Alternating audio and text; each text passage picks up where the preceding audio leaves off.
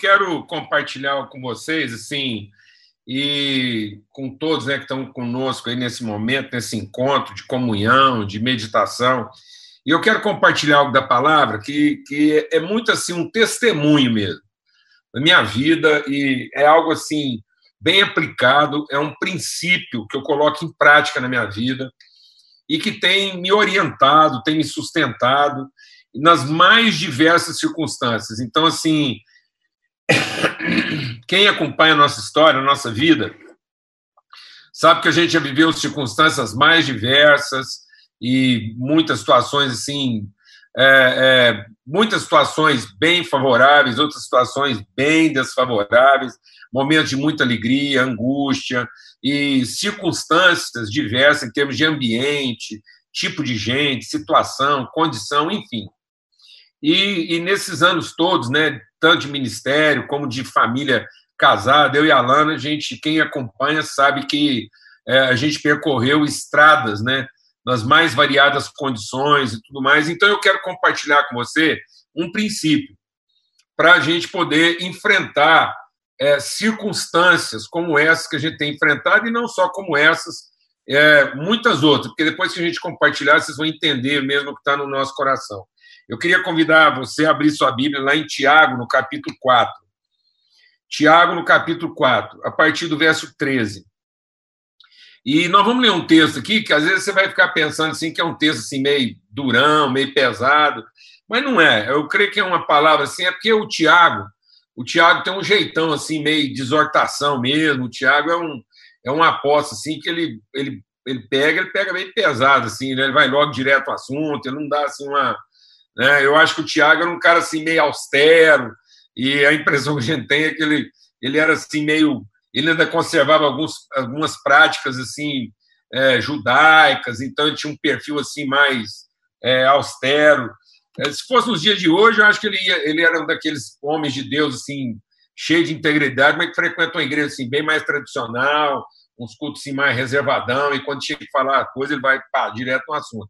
Mas eu me identifico muito com o Tiago, porque eu vejo também que ele é um cara assim zeloso da vida dos irmãos, e principalmente o Tiago é um cara que quer, é um, é um pastor, é um homem de Deus que quer ver coerência na nossa vida.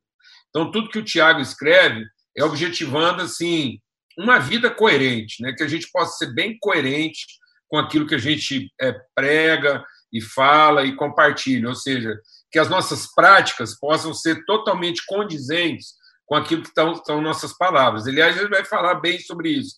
Ele fala, não adianta você ter uma baita de uma pregação, você falar que tem uma, uma baita de uma fé, isso, a sua vida não condiz com isso, a sua forma né, de enfrentar a vida não condiz com isso.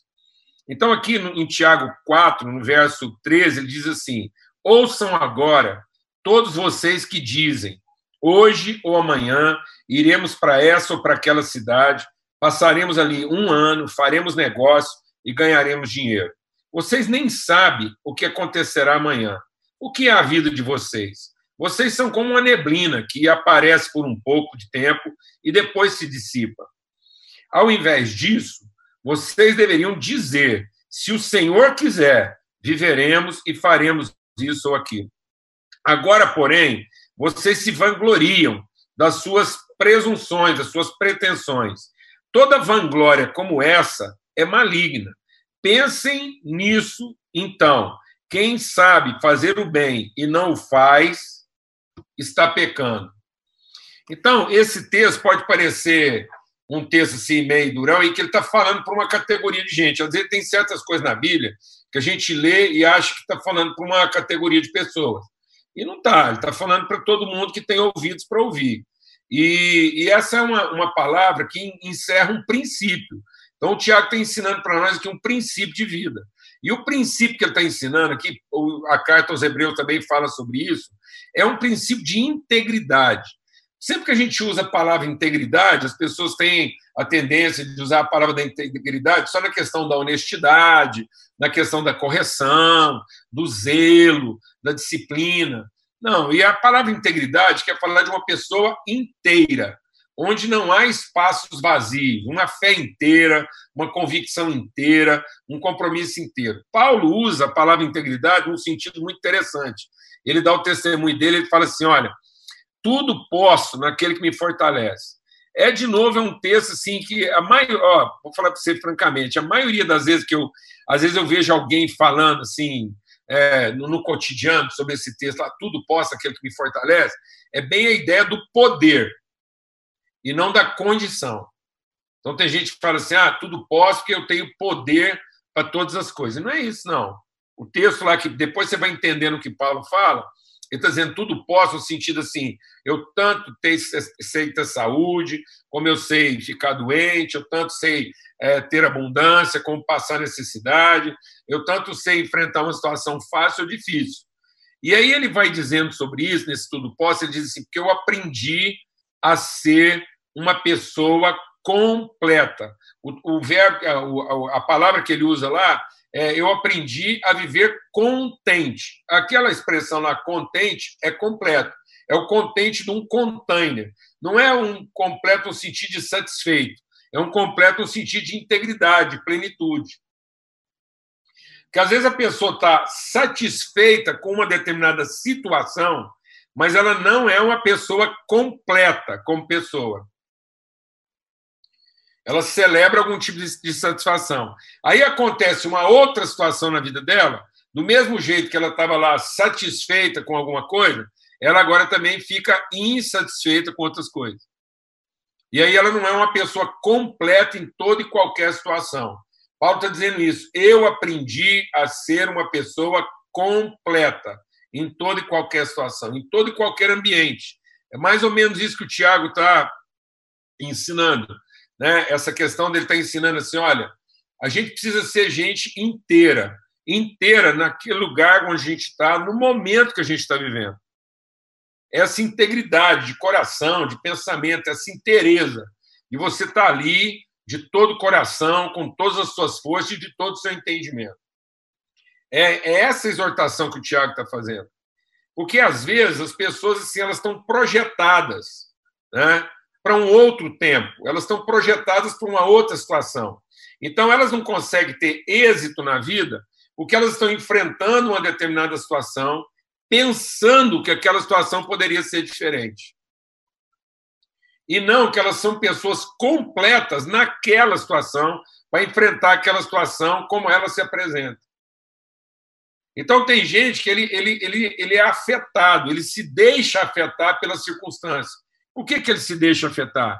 Porque ele está projetado para um outro momento, para um outro endereço, para uma outra hora e para uma outra situação ou condição.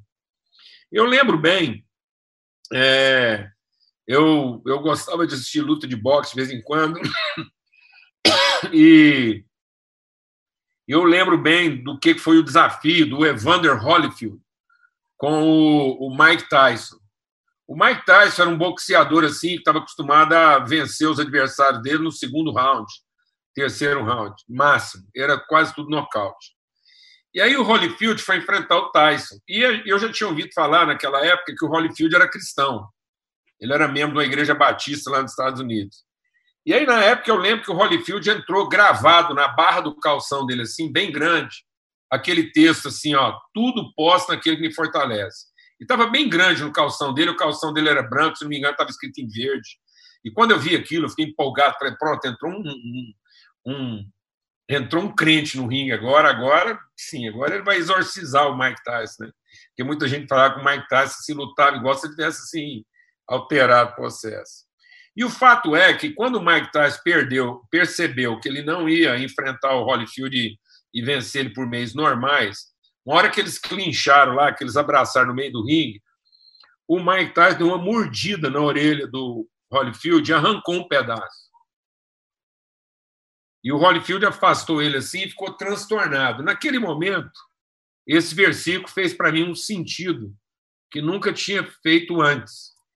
Porque talvez quando o Holyfield escreveu aqui no calção, esse tudo posso, era talvez na ideia de que ele ia enfrentar um adversário e que ele podia vencê-lo em Jesus. Mas o que ele não esperava é que ele ia ter que vencer ele mesmo quando ele tomou uma mordida. Porque, como ele tomou uma mordida, ele já não estava mais enfrentando o Tyson, agora ele estava enfrentando ele mesmo. Ele agora suas emoções, seus sentimentos e não sair fora de si. Naquela hora, a luta mudou de cenário, porque agora ele não estava lutando com o adversário fora dele, ele estava lutando com o adversário dentro dele. E é isso que Paulo fala com a gente. Ele fala que nós temos inimigos por fora e lutas por dentro. Então, o, o Tiago está apontando uma coisa para nós aqui, que é uma presunção. Né? E aí, essa presunção de que a gente, às vezes, está projetado para outra circunstância. E o que, que acontece quando, isso, é, quando é, a gente fica nessa posição? Quando você gera expectativas a respeito do momento, de uma circunstância, e as circunstâncias parecem que estão demorando demais, ou que não vão se resolver, há uma tendência de você entrar no modo espera, você achar que esperança é esperar. Né? E esperança não é esperar. Esperança é continuar trabalhando com a mesma convicção que você tinha antes. Então, não é um modo pausado, né? é um modo seguro. Esperança não é para que eu, eu, eu fique pausado. Esperança é para que eu não me desespere, para que eu não seja tomado de ansiedade e para que eu enfrente aquilo com a atitude correta. E aí o que, que acontece? Eu tenho percebido, eu tenho conversado com muita gente, e eu tenho percebido que tem algumas pessoas que estão esperando o que, que vai acontecer. E elas estão esperando o dia de amanhã. Como é que vai ser, o que, que vai acontecer, como é que a gente vai enfrentar, como é que a gente vai se comportar. E aí, as pessoas que estão ainda esperando o dia de amanhã, como é que isso vai se resolver, elas não estão sendo tudo que elas podiam ser agora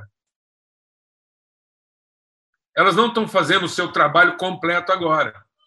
Elas não estão sendo íntegras no exato momento em que elas estão vivendo. Então, mas a vida que nós temos para viver, ela está acontecendo agora. Ela não vai acontecer amanhã. O propósito de Deus se cumpre na nossa vida agora, nesse exato momento. É nesse exato momento que nós temos a oportunidade de revelar o reino de Deus na nossa vida. Então eu quero te falar uma coisa para você: qual foi a maior mentira qual foi o maior engano que o diabo plantou no coração do ser humano? O diabo não deixa Deus ministrar o seu coração. O diabo não plantou no coração do homem o erro. O diabo não ensinou o homem a fazer uma coisa errada. O diabo ensinou o homem a, a, a, fazer alguma coisa hoje, pensando no que ele vai se tornar amanhã. E aí, então, o homem deixou de fazer o bem agora para fazer aquilo que ele achava certo agora, esperando amanhã. E eu percebo que tem muitos cristãos que estão tentando fazer a coisa certa, ou que eles acham certo, esperando amanhã, em vez de fazer aquilo que nós somos chamados a fazer, o bem agora. Então, agora é hora da gente fazer o bem bem feito. Agora é hora da gente ser tudo o que nós fomos chamados para ser nesse exato momento. E eu te contei que eu queria te dar um testemunho quando a gente começou essa conversa aqui hoje. Eu, eu aqui em casa, todo mundo que convive intimamente conosco sabe disso. É, o Almir, talvez, todo mundo está aqui, o Enzo, às vezes nesse convívio mais íntimo, assim, mais prolongado. É, isso, para mim, é uma convicção. Às vezes eu saio de casa quando a gente estava podendo sair voltar de casa. Então, se eu tinha um compromisso na rua, eu ia ficar três horas fora de casa, alguma coisa, eu saía me despedindo da família, abençoando todo mundo. E quando eu voltava, eu voltava como se eu estivesse voltando para casa, assim, para um outro momento. Eu nunca entendi a minha vida como uma coisa garantida para as próximas quatro cinco horas ou para o dia seguinte. Porque eu não quero estar num lugar e não ser tudo aquilo que eu posso ser naquela hora.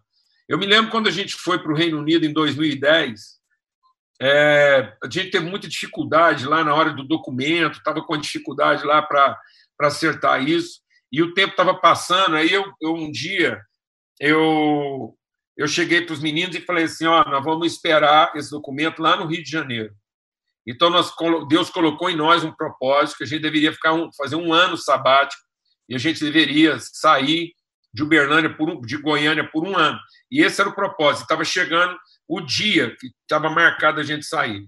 E como no dia que estava marcado a gente sair, não não estava o documento pronto, a gente pegou toda a nossa bagagem, enfiou dentro da caminhonete, quem estava lá conosco se pedindo lembra disso. Enfiamos tudo, e aí os meninos perguntaram assim, para onde nós estamos indo? Eu falei, nós estamos indo morar no Rio de Janeiro. Falei assim, como, pai? Nós não estamos lá só esperar o documento, falei, não sei quanto tempo vai demorar, se a gente tiver que falar um dia, nós não vamos ser turistas no Rio de Janeiro, nós não somos passageiros no Rio de Janeiro, nem peregrino. Nós vamos ser moradores do Rio de Janeiro por um dia. E vamos atuar lá na cidade do Rio de Janeiro como um morador daquele lugar tem que atuar, e vamos ser tudo o que um morador daquele lugar tem que ser. Nós vamos cumprimentar o padeiro como morador, nós vamos cumprimentar o porteiro do prédio como morador, porque nós não sabemos quanto tempo Deus quer que a gente fique lá. Se um, se dez, se vinte dias, se um ano. Eu não sei se o Rio de Janeiro vai ser o último lugar que eu vou morar na minha vida, mas o tempo que eu tiver lá, eu moro lá. É lá o meu lugar e é lá que eu tenho que ser benção, é lá que eu tenho que revelar. Então, nós temos que parar com essa ideia né, de que, às vezes, nós estamos assim, vivendo uma vida que não é nossa, é, passando um tempo que não é nosso, ou sofrendo um problema que não é nosso, e a gente fica pausado aqui esperando o que, vai acontecer. Então, não se iluda. O diabo nos enganou projetando a vida para amanhã. E aí a palavra de Deus diz que essa presunção de achar amanhã faremos isso aquilo é uma maldição, é uma presunção maldita. Ele está dizendo assim: vocês que têm essa presunção e que dizem amanhã faremos isso ou aquilo, não interessa o que seja. Quem está dizendo amanhã faremos isso ou aquilo é uma presunção e, e, e isso amaldiçoa a vida das pessoas. Porque nós temos que buscar na nossa vida qual é o propósito de Deus para a vida agora. Esse é o nosso momento. As coisas estão acontecendo agora. As pessoas precisam de nós agora. Elas precisam ver como é que nós enfrentamos uma situação como essa agora. É hoje. É hoje que eles precisam de luz, é hoje que eles precisam de revelação, é hoje que eles precisam de inspiração. É agora. E a nossa vida é uma neblina, é uma fumaça. Então nós temos que ser curados dessa ideia de que vamos amar a pessoa amanhã, que vamos, é, que vamos dar alguma coisa melhor para nossa família amanhã. Isso é uma mentira. Isso é uma maldição que entrou na cabeça das pessoas e que não tá, não diz respeito só agora. Diz respeito a tudo na nossa vida. Quantos homens e mulheres eu conheço que eles não estão inteiros no lugar onde eles deviam estar? porque estão pensando o que vão fazer amanhã, no que vão conquistar amanhã, no dinheiro que vão ter amanhã, nas condições que vão ter amanhã, na viagem que vão fazer amanhã, no passeio que vão fazer amanhã, nas férias que vão tirar amanhã. Enquanto isso, eles estão pausados. Então, eles vão tirar férias no final do ano, eles vão fazer uma viagem no final do ano, eles vão comprar não sei o que daqui três meses. Enquanto isso, eles não são inteiros, completos, no lugar onde eles estão. Então, isso não é uma palavra pesada, isso é uma palavra de libertação. O Tiago não está zangando com a gente, ele está ele tá aqui como pai, abrindo os nossos olhos e nos orientando, dizendo: olha, te dizer uma coisa, é se Deus quiser. E nesse momento, agora, a vontade de Deus é que nós estejamos vivendo essa realidade. Essa é a nossa realidade. Os nossos dias são assim. Eu não sei como é que vai ser terça-feira. Eu não sei como é que vai ser a segunda amanhã. Pode ser que fique melhor e pode ser que fique muito pior. As pessoas estão apostando na continuação, na melhora ou na piora. Isso, na verdade, meu irmão, não interessa. Eu vou te falar uma coisa: se você for uma pessoa completa hoje, sabe o que você vai ser amanhã? Se melhorar, uma pessoa completa. E você sabe o que você vai ser amanhã? Se piorar, uma pessoa completa. E uma pessoa completa vai saber enfrentar um dia de amanhã melhor ou pior. Então não fica perguntando quando é que vai abrir, não fica perguntando é, é, se vai ficar melhor, não fica perguntando quando é que vai sair a vacina, não fica perguntando quando é que vai, vai para a rua, não fica perguntando que dia que a igreja volta a reunir. Sabe uma coisa? Só tem um jeito de ser cristão agora. E é agora que nós temos que ser cristão. É nessas condições, nessas realidades. Se nós formos filhos e filhos de Deus inteiros, agora, completos, e entregar tudo que nós temos para entregar nesse momento, do jeito que está. Então, vou te falar uma coisa: não interessa como é que vai estar amanhã. Sabe por que nós vamos estar lá? Completos. Completos, cheios de Deus, cumprindo a vontade de Deus. Então, nós não precisamos que Deus nos antecipe nada porque ele já nos antecipou a sua vontade. E a vontade dele é que haja o que houver. O apóstolo Paulo, a gente compartilhou isso semana passada, eu estou insistindo com os irmãos, estou insistindo com as igrejas. Paulo era o apóstolo, Paulo falava com Deus, linha direta. E ele, ele é um homem que não controla o tempo e o espaço da vida dele. Quantas expectativas Paulo teve e que ele nunca realizou? Paulo morreu com vontade de ir na Espanha, nunca foi. Escreveu dizendo que ele tinha um sonho de ir lá visitar os irmãos, espalhar a igreja.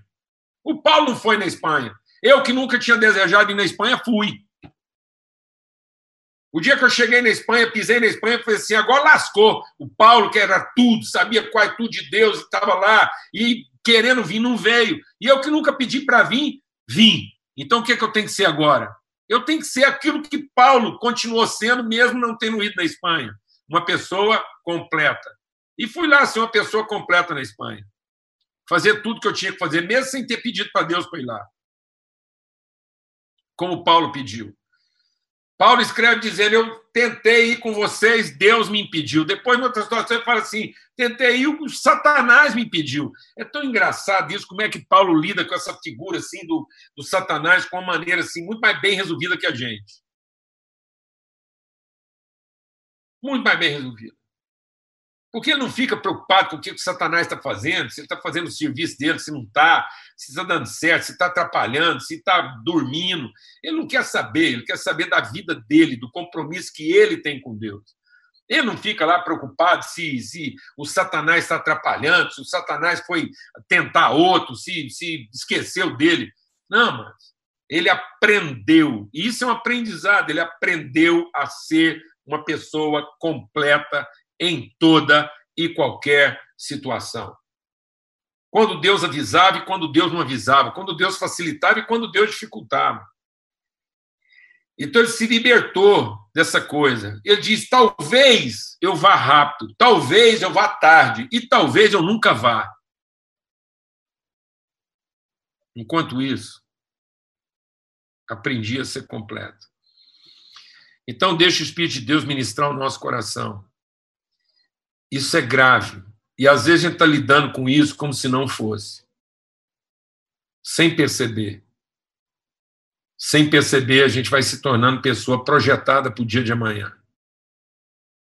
A gente começa a ter mais planos para amanhã do que compromisso para hoje.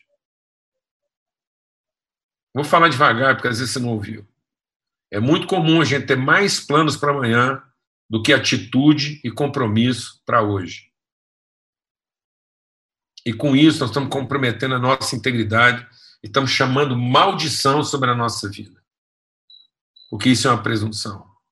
Então é o seguinte: enrola as mangas, toma um ar, respira fundo, canta um hino.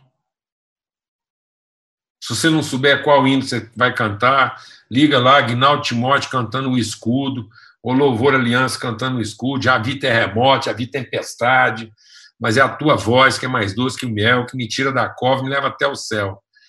E apruma para ser tudo que você pode ser, sabe quando? Agora. Nesse exato momento. Porque eu quero te dizer uma coisa, meu irmão. Nossa vida é uma fumaça. Uma fumaça. Eu me lembro no dia que eu tive que me despedir da Alana. A gente tinha tomado a decisão de dar à luz a Bebel, sabendo que aquilo significava risco grave de vida para a Alana. Ela tinha consciência disso.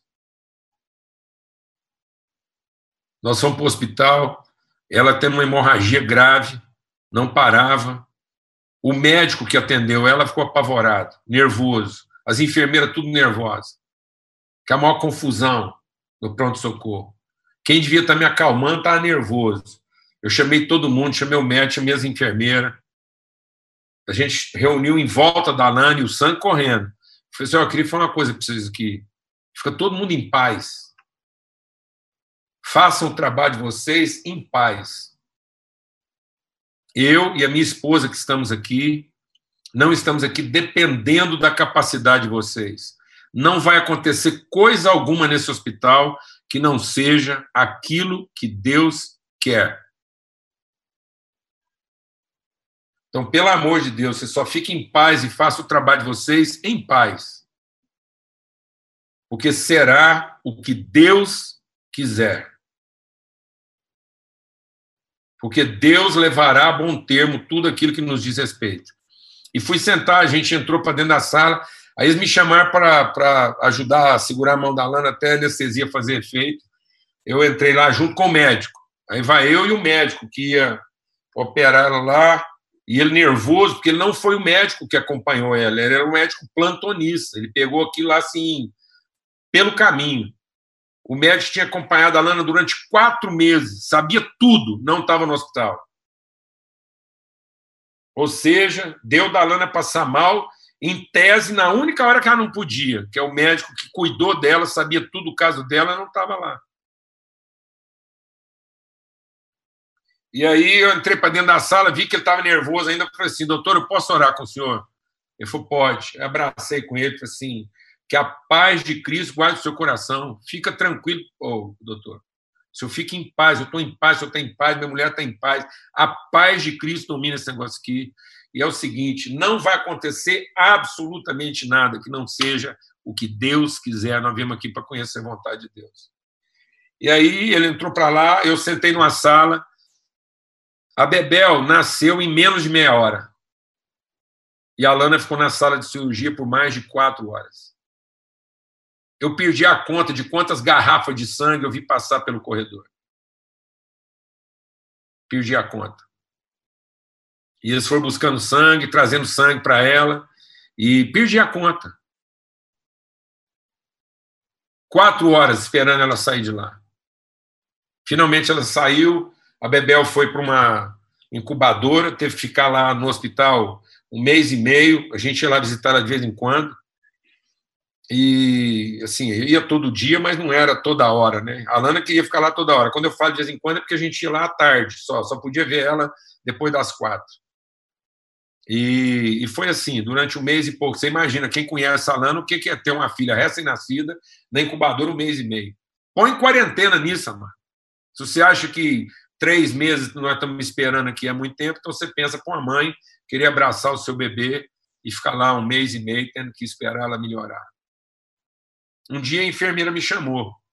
Ela falou assim: Eu queria falar uma coisa sobre a sua filha. Eu falei: O que, que é? Ela falou assim: Ela mudou a vida desse médico.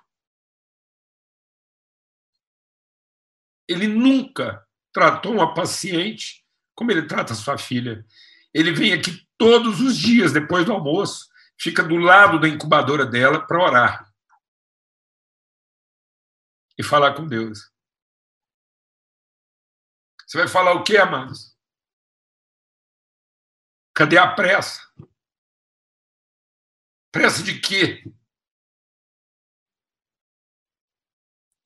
Aí saímos de lá, voltamos para o Brasil. E aí parecia que Deus queria, assim, falar comigo, sussurrar no meu ouvido falar assim: Paulo Júnior, a vida é uma fumaça. Não se iluda.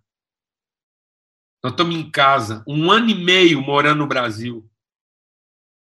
Bebel lá, gordinha, feliz da vida. Eu e a Alana assistindo Jornal Nacional. Aparece a maternidade onde a Bebel nasceu. A gente olhou aqui e falou: ah, é a maternidade lá de Edimburgo. O banco de sangue da maternidade estava sendo interditado. Porque tinha dado um problema lá nos testes de HIV de todo o sangue que tinha passado naquele hospital nos últimos dois anos, isso incluía a Lana. E eles já tinham detectado várias pessoas com HIV porque tinham bolsa de sangue contaminada lá no banco de sangue. Eu perdi a conta de quantas bolsas de sangue a Lana tomou. Sabe o que, que eu aprendi uma vez mais ali na sala da minha casa assistindo Jornal Nacional? Que a gente não precisa de uma tragédia, não. A nossa vida é uma fumaça. É uma neblina. E não tem coisa mais maldita na nossa cabeça do que projetar a nossa vida para amanhã.